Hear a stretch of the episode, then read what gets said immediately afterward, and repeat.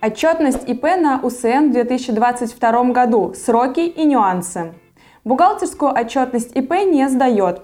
Остается налоговая и статистическая отчетность. Причем и статистическую отчетность нужно сдавать далеко не всегда. Для этого нужно попасть в выборку Росстата, а это происходит нечасто. Подписывайтесь на наш канал, ставьте лайки, пишите комментарии. Мы обязательно на них ответим. Упрощенная система налогообложения в большинстве случаев освобождает предпринимателя от налога на прибыль, НДС и налога на имущество.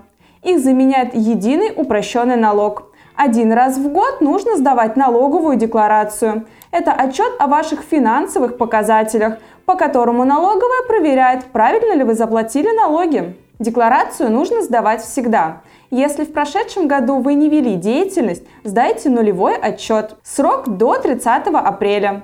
Если этот день выпадает на выходной или праздник, то срок сдвигается на следующий рабочий день. Например, в 2022 году отчет следует сдать до 4 мая.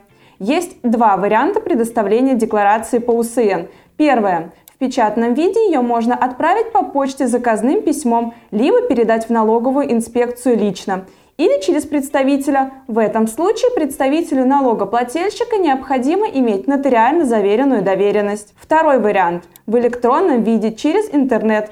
Но для этого необходима лицензия и ЭЦП. Давайте разберемся, какие разделы заполнять. Все зависит от того, какой вариант УСН применяет индивидуальный предприниматель. Доходы или доходы минус расходы. Титульный лист заполняют все.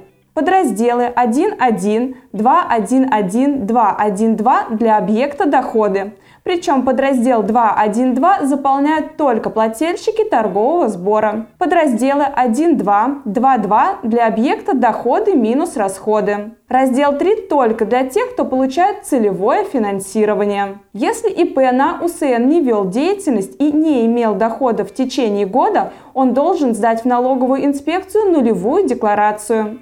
Если отправляете декларацию почтой, дата сдачи отчета будет считаться дата на почтовом штампе то есть день, когда декларацию приняла почта и поставила отметку. Вы можете не бояться, что в налоговую декларация придет позже 30 апреля. В этом нет нарушения с вашей стороны. Но есть один нюанс. Если в налоговой не получат вашу декларацию в течение 10 месяцев после последнего дня сдачи, они могут заблокировать расчетный счет. Поэтому не оставляйте отправку отчета на последний момент. Книга учета доходов и расходов, сокращенно КУДИР.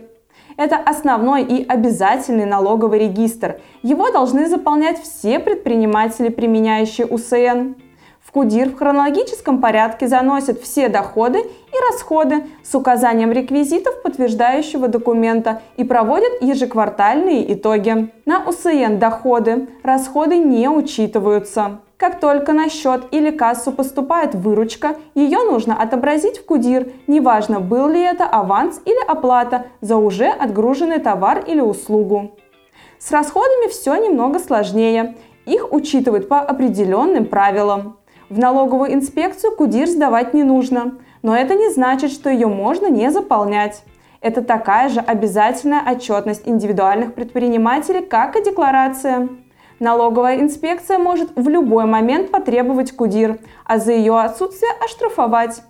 Пока год не закончился, КУДИР можно вести в электронном виде, в Excel или в специальной программе. Но по окончанию года книгу нужно распечатать, прошить, подписать и хранить. Отдельно хотим сказать о ИП-работодателях. Если у индивидуального предпринимателя на УСН есть хотя бы один сотрудник, он должен сдать отчетность со следующей периодичностью. Ежегодно налоговую декларацию по УСН и СЗВ стаж. Ежеквартально расчет 6 НДФЛ, 4 ФСС и расчет по страховым взносам. Ежемесячно форма СЗВМ. За непредоставление отчетности предусмотрены штрафные санкции. За опоздание при сдаче декларации штраф равен 5% за каждый полный или неполный месяц задержки. Он рассчитывается от суммы упрощенного налога за год. Минимальный штраф за просрочку для ИП и юрлиц 1000 рублей. Такой штраф налоговики выпишут за нулевую отчетность. Максимальный штраф 30% от суммы налога. Также нарушение сроков подачи декларации или ее непредоставление может повлечь штраф в размере от 300 до 500 рублей за должностное лицо организации. Следите за новостями на канале юридической компании Юрвиста, чтобы всегда быть в курсе реальной информации. Если вам нужна грамотная консультация наших юристов и бухгалтеров, обращайтесь к нам по контактам в описании к этому видео. До скорых встреч!